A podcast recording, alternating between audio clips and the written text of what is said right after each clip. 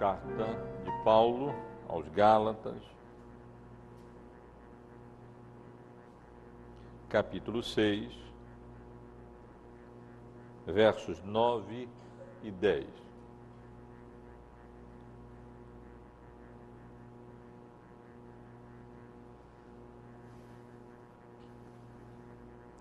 E não nos cansemos de fazer o bem, porque a seu tempo ceifaremos se não desfalecermos. Por isso, enquanto tivermos oportunidade, façamos o bem a todos, mas principalmente aos da família da fé. Vamos reler, irmãos, esses dois versículos. E não nos cansemos de fazer o bem, porque a seu tempo ceifaremos, se não desfalecermos. Por isso, enquanto tivermos oportunidade, façamos o bem a todos, mas principalmente aos da família da fé. Meus irmãos, a vida cristã, os irmãos sabem disso, é cercada de inúmeros perigos. O diabo, o nosso adversário, ruge ao nosso derredor, tentando nos destruir, e ele tem muitas ciladas, muitas armadilhas. Quando uma não funciona, ele lança mão de outra, com o intuito de impedir que a vontade boa, santa, perfeita de Deus se realize, se consume, se cumpra para a honra e para a glória do nome do nosso Deus. E nos compete, como somos admoestados pelo apóstolo Paulo, na sua carta aos Efésios, no último capítulo, a partir do versículo 10, sermos fortalecidos no Senhor e na força do seu poder nos compete sermos revestidos, nos revestirmos de toda a armadura de Deus, para podermos ficar firmes contra as ciladas do diabo. Porque a nossa luta não é contra o sangue, contra a carne, e sim contra principados e potestades, contra os dominadores deste mundo tenebroso, contra as forças espirituais do mal nas regiões celestes. Portanto, tomai toda a armadura de Deus, para que possais resistir no dia mal e depois de ter desvencido tudo, permanecer inabaláveis. E assim, meus irmãos, é, e os irmãos têm consciência disso, a vida cristã. Não se trata de, como outras vezes já ressaltei, uma corrida rasa, uma corrida de 100 metros. Trata-se de uma maratona.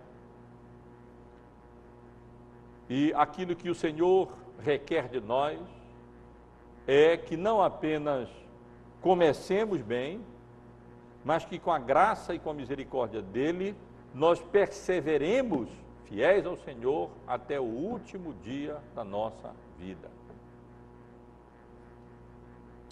No domingo passado, estive considerando com os irmãos o perigo de semear a semente errada ou no solo errado. Estive aqui considerando com os irmãos os versículos anteriores aos versículos que eu acabei de ler, aonde o apóstolo Paulo nos adverte acerca do perigo de semearmos na lavoura da carne. Porque se nós semearmos na lavoura da carne, desta lavoura nós colheremos corrupção. Mas se nós semearmos na lavoura do Espírito Santo de Deus, desta lavoura nós colheremos vida eterna, frutos que nos conduzem à vida eterna. Nos versículos que eu li com os irmãos, o apóstolo Paulo nos admoesta acerca de outro perigo. Não o perigo de semearmos em semente, com sementes ou no solo errado. Mas o apóstolo Paulo nos adverte para o perigo de deixarmos de colher o que foi semeado, por causa do desânimo, por causa da falta de perseverança, por causa dessa outra armadilha diabólica do cansaço, do enfado. Quando o diabo desvia os nossos olhos da vontade de Deus, da meta, do alvo, e nos faz des desvanecer de cansaço, quando nós perdemos de de vista a excelência da obra e das vocações para as quais Deus nos chama.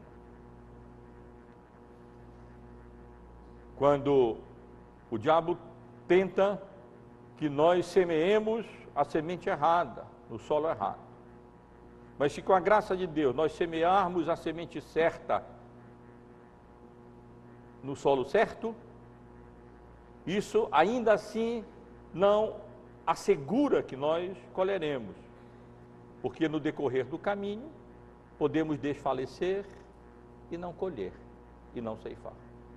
Podemos desistir e então deixarmos de receber a recompensa que nos está proposta.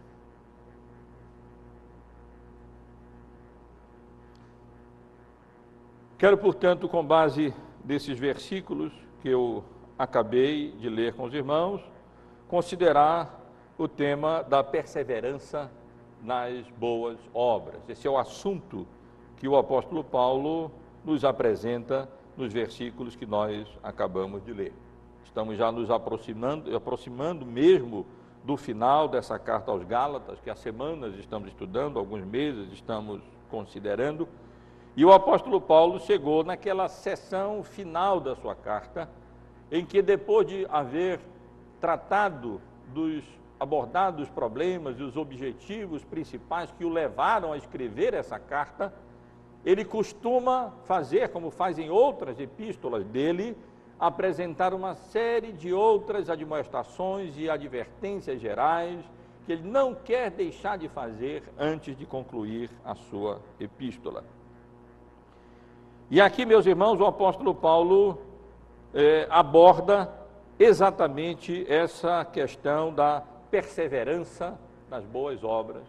E eu chamo a atenção dos irmãos para considerarem estes dois versículos que nós lemos há pouco. E não nos cansemos de fazer o bem, porque a seu tempo ceifaremos se não desfalecermos. Por isso, enquanto tivermos oportunidade, façamos o bem a todos, mas principalmente aos da família da fé. E eu quero chamar a atenção dos irmãos, primeiro, para a admoestação que nós encontramos logo no início do versículo 9, na primeira parte do versículo 9, quando o apóstolo Paulo diz: Não nos cansemos de fazer o bem. E quando o apóstolo Paulo, escrevendo aos Gálatas, os admoesta no sentido de que não devemos nos cansar, ou de, no sentido de que devemos estar alerta para não que não venhamos a, a, a cansar de fazer o bem, por fazer o bem, o apóstolo Paulo quer dizer, ele emprega palavras que têm um significado amplo, como frequentemente acontece na Bíblia. Fazer o bem na Bíblia não significa, não se limita a obras de misericórdia, a obras de necessidade nesse sentido. Isso está incluído em fazer o bem. Mas fazer o bem na Bíblia tem um sentido mais amplo e a palavra aqui utilizada dá exatamente essa ideia, porque inclui não apenas o bem material, o bem físico, mas inclui também o bem espiritual, o bem das nossas almas.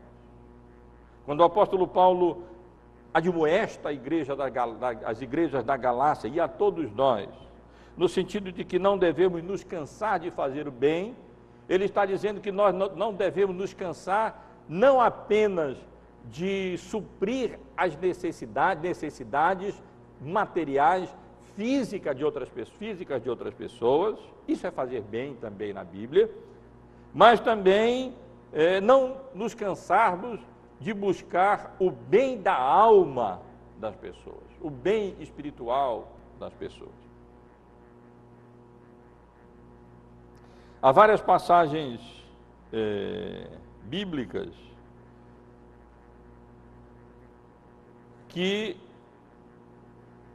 demonstram claramente que a palavra aqui utilizada, a expressão aqui utilizada como fazer o bem, é, denota não apenas fazer o bem material, mas é, denota o bem no sentido mais geral.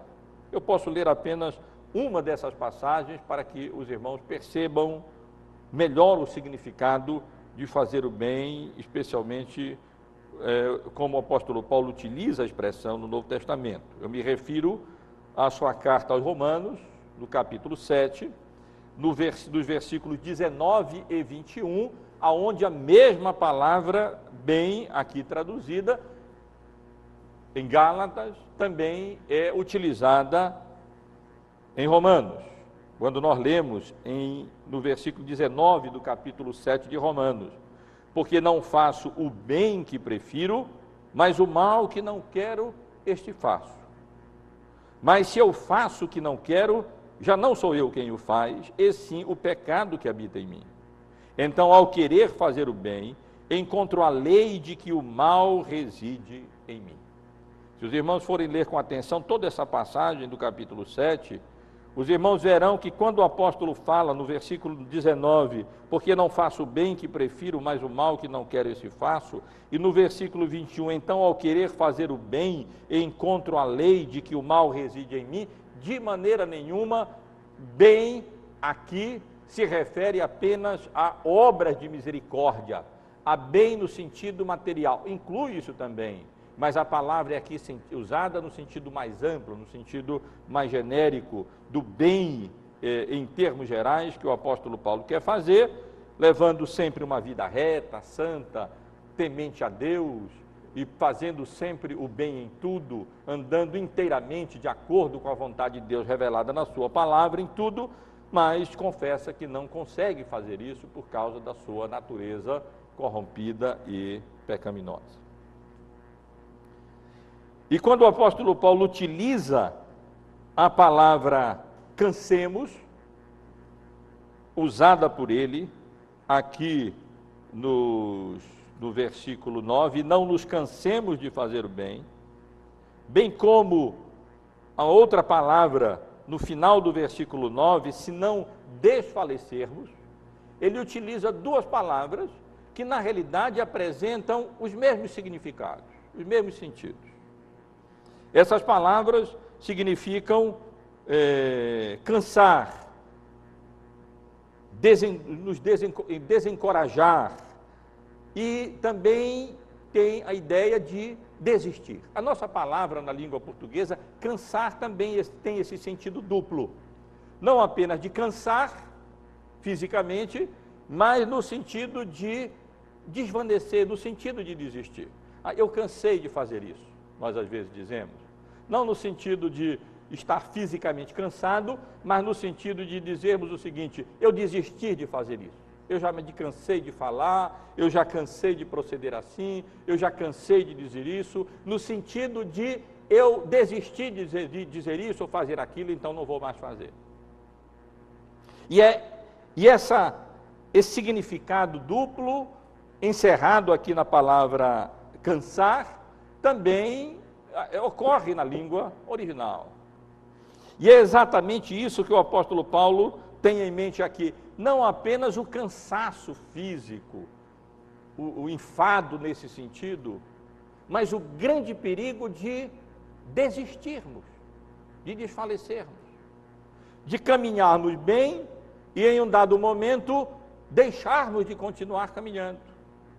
Ou, se formos utilizar a figura que vinha sendo utilizada da agricultura, de semear e colher, e que continua a ser utilizada nesses versículos, porque o apóstolo Paulo diz depois: a seu tempo ceifaremos. Nós vemos, eh, irmãos, que o que ele quer dizer é mais ou menos: não tem sentido nós plantarmos, ararmos o campo, colocarmos lá a semente e depois, no meio do caminho, nós deixarmos de cuidar, de tirar o mato, de, de, de, de, regar, de fazer aquilo que é preciso até chegar o momento adequado, próprio da colheita. Portanto, quando o apóstolo Paulo diz aqui, não nos cansemos de fazer o bem, ele está dizendo, admoestando aquelas igrejas, aquelas igrejas da Galácia e a todos nós, no sentido de não só é, nos, nos cansarmos no sentido físico, mas de não desanimarmos, de não desistirmos, de não nos tornarmos desencorajados, de não nos abatermos, é, e assim venhamos a desistir da jornada, desistir da caminhada, desistir da prática do bem. O exatamente oposto daqui, dessa demonstração do apóstolo Paulo é encontrada na, no último versículo do capítulo 15 da sua primeira carta à igreja de Corinto. Na primeira carta à igreja de Corinto, no capítulo 15, no último versículo, versículo 58, nós encontramos exatamente o oposto daquilo que o apóstolo Paulo quer dizer aqui. Quando ele diz, portanto, meus amados irmãos, sede firmes, inabaláveis e sempre abundantes na obra do Senhor, sabendo que no Senhor o nosso trabalho não é vão. Se quiséssemos dizer aquilo que o apóstolo Paulo diz, completar a admoestação dele aos Gálatas, nesse início do versículo 9: Irmãos, não nos cansemos de fazer o bem, dizendo isso de maneira oposta, nós diríamos, portanto, meus amados irmãos, sede firmes, inabaláveis, sempre abundantes na obra do Senhor, sabendo que no Senhor o nosso trabalho não é vão, jamais será vão, e se per, per, permanecermos firmes e perseverarmos e não desistirmos e não nos afadigarmos e continuarmos é, abundantemente agindo nas vocações para as quais Deus nos chamou, até o final, com a graça e com a misericórdia de Deus, nós ceifaremos, isto é, o nosso trabalho não será vão. Trata-se, portanto, meus irmãos, de uma exortação à perseverança muito comum nas cartas do apóstolo Paulo.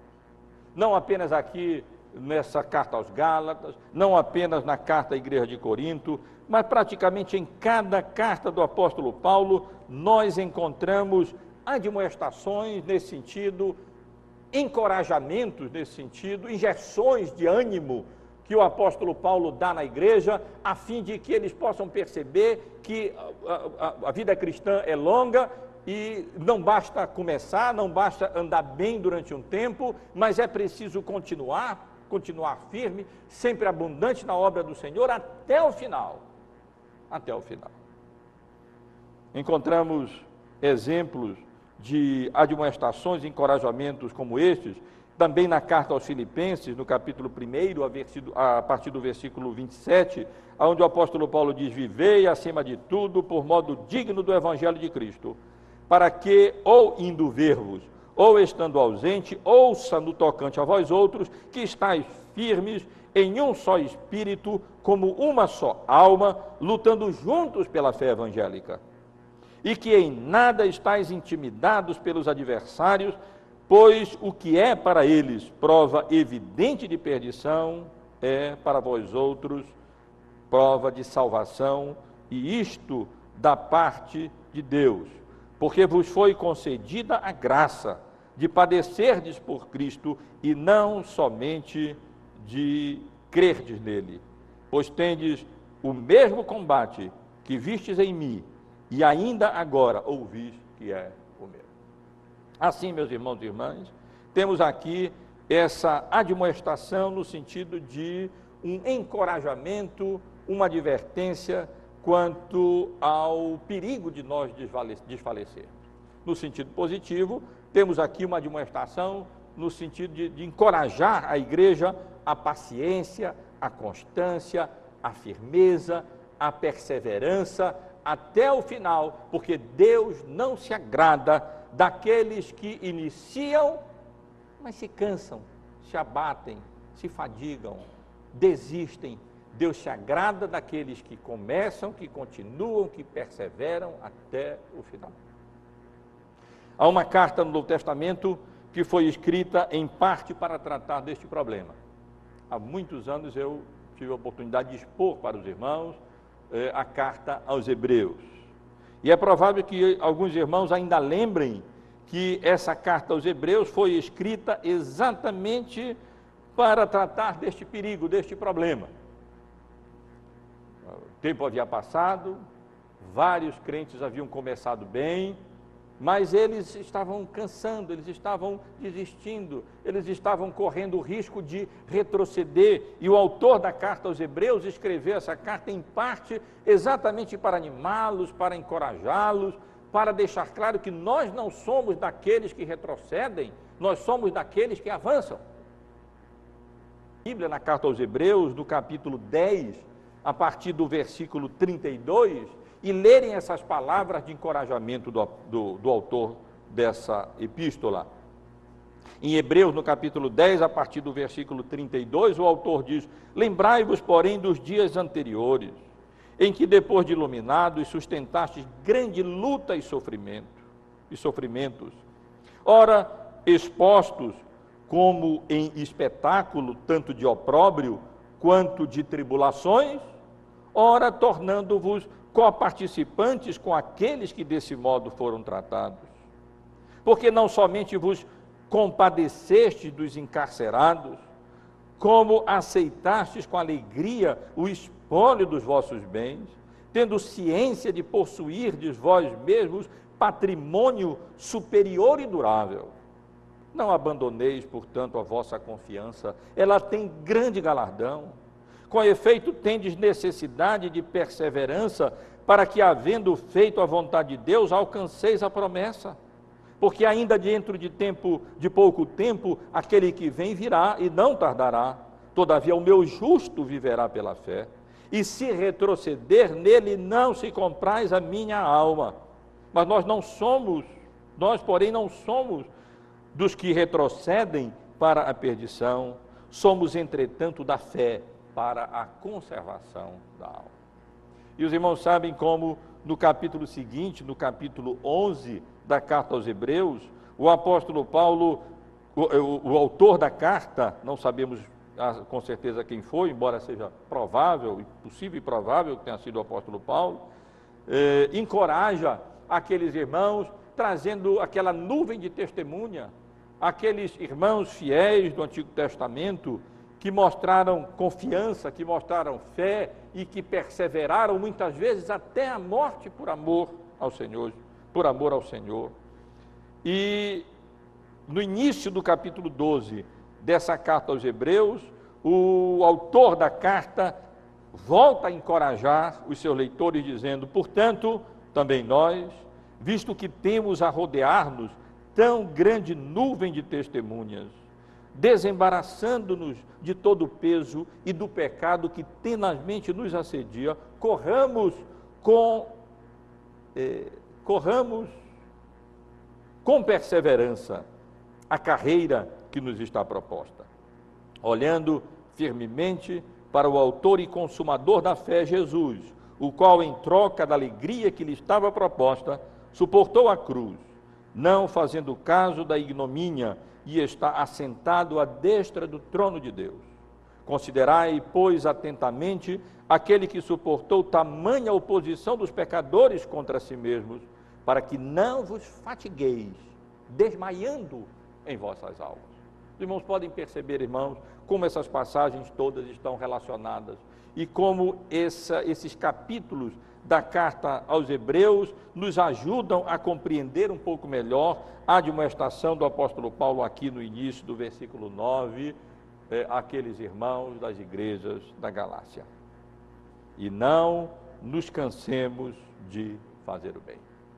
Durante a semana, como costumo fazer, além de estudar a, a, o texto, a língua original e procurar compreendê-lo, procuro sempre ler é, vários, vários estudos e comentários é, relacionados à, à passagem que nós estamos, as passagens que estamos estudando. E durante essa semana, lendo um, um bom comentarista sobre essa passagem bíblica, essa, essa sessão que estou comentando, ele, ele admoestou no seguinte sentido: quem sabe isso seria útil para alguns de nós. Quando alguém desanima enquanto está fazendo coisas excelentes, significa que perdeu temporariamente seu senso correto de valores. Vou ler novamente para os irmãos pensarem um pouco e refletirem sobre isso. Quando alguém cansa, quando alguém desanima, enquanto está fazendo coisas excelentes, significa que essa pessoa perdeu temporariamente seu senso correto de valores. E assim é, meus irmãos. É possível nós nos cansarmos por vários motivos. A, a, a carreira é longa, a corrida é longa. Se fosse, se fosse apenas uma semana, um mês, um ano, dois anos, seria mais fácil perseverarmos ali com todo o pique, com toda a nossa energia e com todo o nosso vigor. Mas a verdade é que é uma maratona e nós devemos correr até o final dos nossos dias, até o final da nossa vida. E muitas vezes, por várias razões, ciladas do maligno, nós somos tendentes a desviar os nossos olhos da excelência das vocações para as quais Deus nos chamou, nos chamou. E quando nós fazemos isso, nós nos cansamos, tendemos a nos cansar, tendemos a nos fadigar e tendemos a desistir, porque perdemos de vista a excelência da obra para a qual Deus, na sua soberana providência, nos chama e nos comissiona.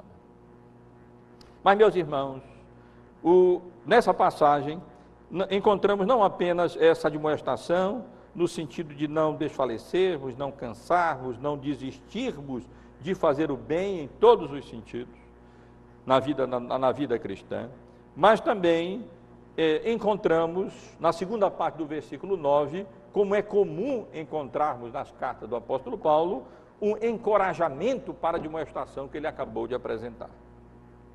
Quando ele acrescenta, e não nos cansemos de fazer o bem, porque a seu tempo ceifaremos se não desfalecermos. E o encorajamento que ele nos, der, nos dá é uma promessa, a promessa de que nós ceifaremos, a promessa de que as nossas obras diante de Deus não serão esquecidas o nosso labor, o nosso trabalho, a nossa labuta, o nosso cansaço, os perigos, a, as lutas, o, o, as vezes que temos que abrir mão de, de, outras coisas para sermos fiéis a Deus, e especialmente no que diz respeito a buscar sermos instrumentos da graça dele, comum e especial, para o bem-estar dos nossos próximos, das pessoas que Deus coloca diante de nós, é, se nós continuarmos se nós perseverarmos, nós temos a promessa de colher, de colher frutos, de semear aquilo que com a graça e com a misericórdia de Deus nós plantamos. Na agricultura, a figura que o apóstolo Paulo vem utilizando aqui, nem sempre é assim. Na agricultura, é possível semear e não colher. As intempéries, os animais, as aves, podem vir colher e arrancar a semente, e várias coisas podem acontecer no sentido de que, embora plantando, o, plant, o, o, o agricultor, na realidade, não tem absoluta garantia de que plantou e colherá. Ele tem a garantia de que aquilo que planta é aquilo que se colhe, não se colhe de coisa diferente daquilo que se planta. Mas é possível plantar e não chegar a colher, por é, razões adversas, razões variadas. Mas não é assim na vida cristã. Na vida cristã, nós somos encorajados, nós somos animados a continuar, nós somos animados a perseverar. Ainda que isso contrarie, ainda que eh, soframos por isso, ainda que colhamos às vezes frutos amargos também, em perseverarmos nesse sentido, ainda assim nós temos essa promessa de que se nós semearmos, nós colheremos. É verdade que colheremos a seu tempo, no tempo de Deus. Nós colheremos não no tempo que nós determinarmos. Nós somos agoniados muitas vezes, nós somos apressados e às vezes nós semeamos e queremos colher o mais rapidamente possível. E Deus, na sua soberania, muitas vezes é, retarda essa colheita. Ele muitas vezes quer nos fazer, é, quer nos, no, no, no, nos treinar, ele muitas vezes quer nos aperfeiçoar, ele, e essa demora, é, Deus utiliza para que nós sejamos testados e provados e assim aperfeiçoados na nossa fé, firmados mais em, em, em, Cristo, e assim então nós possamos crescer na graça de Deus, crescer no conhecimento de Deus, crescer na perseverança e crescer na vida cristã. Com frequência, Deus não permite que nós colhamos logo aquilo que nós de bom que nós fazemos e semeamos, exatamente para nos testar, nos provar e nos fazer é, é, crescer e, e apro sermos aprovados na, é, é, é, nessa vida. Mas uma coisa é certa, nós colheremos. Se não nesta vida, podemos ter absoluta certeza, nós colheremos na vida vindoura.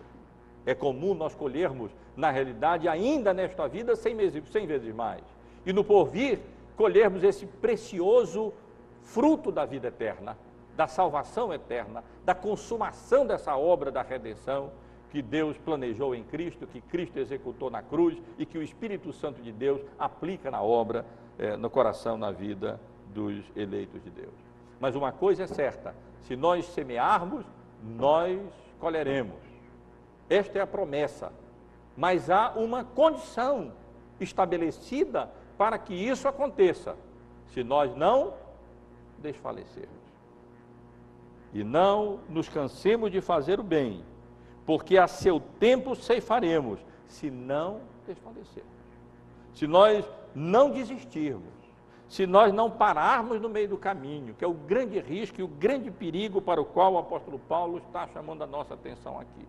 Se nós, por causa das adversidades, das dificuldades, do desvio dos nossos olhos, da nossa atenção, das ciladas do diabo e do maligno, não esmurecermos, esmurecermos ou cansarmos e então desfalecermos e desistirmos, então nós não colheremos.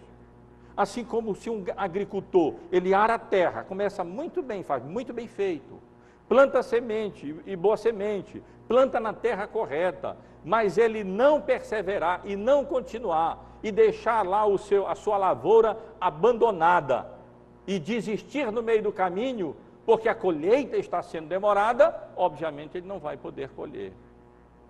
Temos aqui, meus irmãos, uma admoestação à perseverança na vida cristã e uma perseverança na boa, nas boas obras e uma perseverança na prática do bem em todas as áreas, em todos os sentidos da vida. O, e o encorajamento no sentido de que se nós semearmos, e não apenas semearmos, mas com a graça de Deus, perseverarmos até o fim, firmes contra as ciladas do maligno, do diabo, e continuarmos com os olhos fitos na nossa vocação e confiantes e firmes na convicção e na certeza da promessa, Deus nos abençoará. E Ele nos fará, nos fará colher, se não nesta vida, com certeza, Ele nos fará colher na vida eterna, na vida vindoura. Há um um, uma, uma passagem bíblica muito conhecida no livro de Isaías, no capítulo 40, no versículo 31. E que vale a pena lermos desde o versículo 29 também. No sentido de que Deus faz forte ao cansado e multiplica as forças ao que não tem nenhum vigor. Há um corinho que nós cantamos com esse texto. Os jovens se cansam e se fadigam, e os moços de exaltos caem, mas os que esperam no Senhor renovam as suas forças, sobem como asas, com asas como águias, correm e não se cansam, caminham e não se fadigam. Esse é, esse é o encorajamento e o ânimo que temos da parte de Deus para, com a graça e com a misericórdia dele, não sermos daqueles que começam e se cansam, daqueles que iniciam e não terminam, daqueles que ceifam e não colhem, porque desistem, porque se, se fadigam, porque retrocedem e porque não perseveram até o fim com a graça e com a misericórdia de Deus para colherem o fruto do seu trabalho conforme as promessas que nós temos em 1 Coríntios, no capítulo 15, no versículo 58, que li há pouco com os irmãos. Portanto, meus amados irmãos, sede firmes, inabaláveis e sempre abundantes na obra do Senhor, sabendo que no Senhor o vosso trabalho não é vão e jamais será vão, se nós perseverarmos, formos firmes, inabaláveis e continuarmos com a graça e com a misericórdia de Deus até o fim. Mas, além do, da admoestação, no sentido de não nos cansarmos de fazer o bem, e do encorajamento com essa promessa que a seu tempo ceifaremos, com essa condição de não desfalecermos, a passagem também acrescenta uma explicação acerca de quando e a quem nós devemos manifestar a graça de Deus sermos instrumentos da graça de Deus no que diz respeito a fazer o bem aos outros. Eh, com relação a quando, o, o, apóstolo Paulo acrescenta que por isso, enquanto tivermos. O, o texto original aqui tem um modo indicativo mesmo. A ideia, o tempo aqui, a ideia aqui é de, é de enquanto temos oportunidade. Porque a vida cristã é uma oportunidade. A vida cristã é toda ela repleta de oportunidades. E Deus, graciosa e misericordiosamente, coloca durante a nossa vida constantemente oportunidades para fazermos o bem. E a ideia aqui é que nós devemos fazer o bem, não quando porventura nos acontecer uma oportunidade, se acontecer, mas a ideia aqui é no sentido de que a nossa vida toda é o tempo da oportunidade, é o tempo que Deus nos deu, repleto de oportunidades para nós fazermos bem material, bem, bem material e bem espiritual, sermos instrumentos da graça comum e da graça especial de Deus para é, com outras pessoas. Mas que outras pessoas? E o texto e o apóstolo Paulo nos esclarece também acerca do nosso dever de fazer o bem, quando ele diz que nós devemos fazer o bem a todos. E sempre que lemos é, na Bíblia esse tipo de expressão, fazer o bem a todos, obviamente nós temos que qualificá-lo. É claro que o apóstolo Paulo não quer dizer aqui que nós temos que fazer o bem, cada um de nós tem que fazer o bem a cada pessoa existente na face da terra. Nós não poderíamos fazer isso. Nós não vamos poder fazer o bem, certamente, sequer a cada pessoa que mora na nossa cidade de Belém. E dificilmente teremos condições de fazer o bem material ou espiritual, e, ou espiritual a um grupo mais reduzido.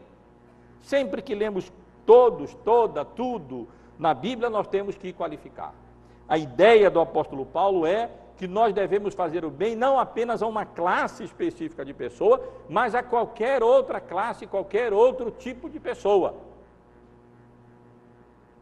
Quando, em que sentido? Ou, ou que to, como devemos entender esse todos aqui? De uma maneira que eu tenho constantemente colocado diante dos irmãos. A todos quantos Deus, na sua soberana providência, colocar como nossos próximos, nas nossas vocações e relações, como necessitados material ou espiritualmente, esses, esses são os todos que nós devemos fazer bem. Essa é essa é a maneira como nós devemos compreender isso. Deus é gracioso e soberano. Ele tem todos os seus propósitos.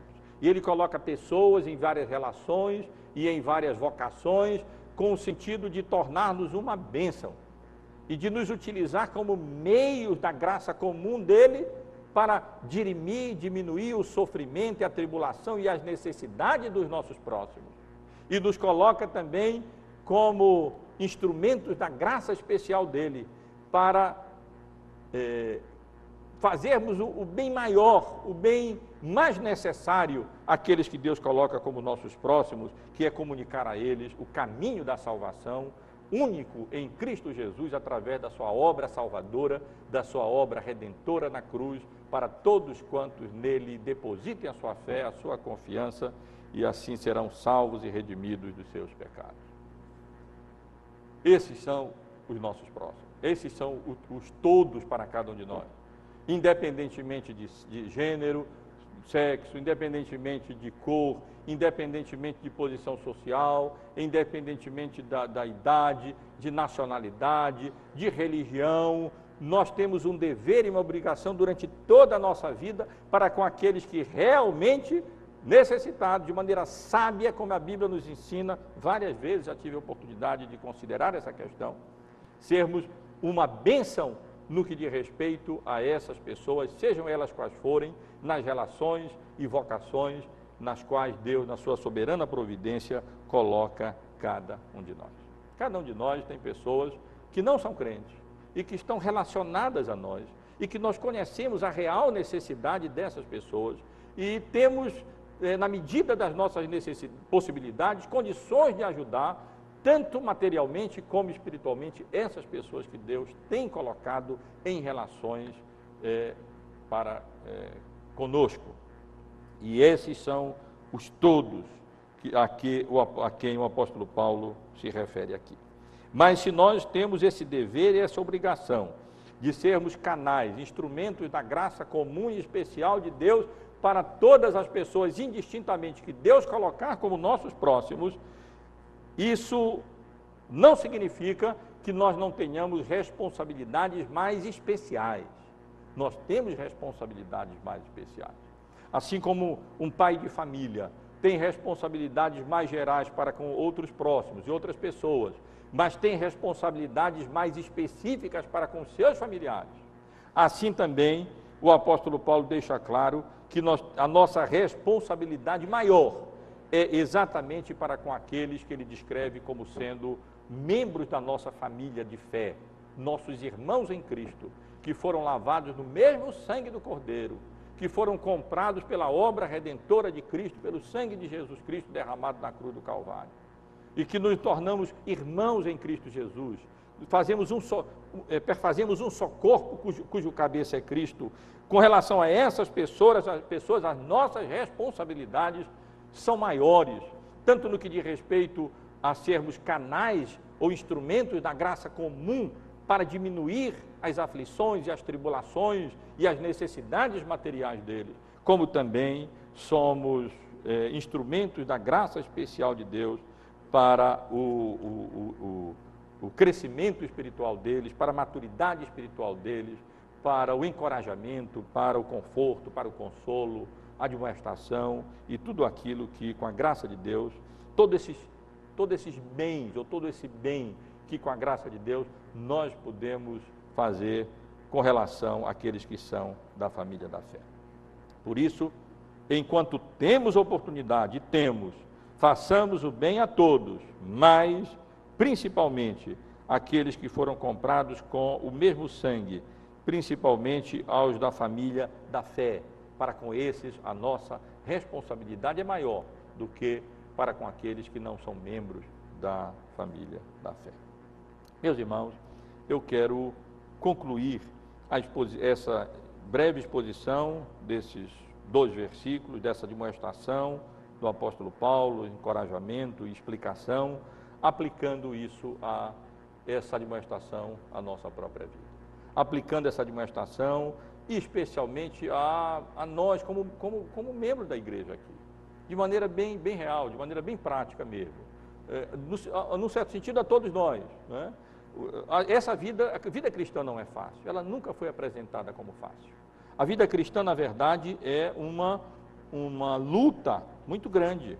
O apóstolo Paulo mesmo, no capítulo 9 da sua primeira carta à igreja de Corinto, no final desse capítulo, ele diz: Todo atleta em tudo se domina, aquele para alcançar uma coroa corruptível, nós, porém, a incorruptível.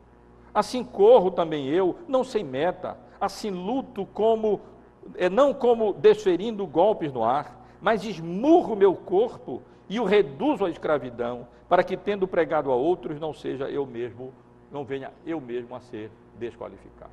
E assim, meus irmãos, é a vida cristã.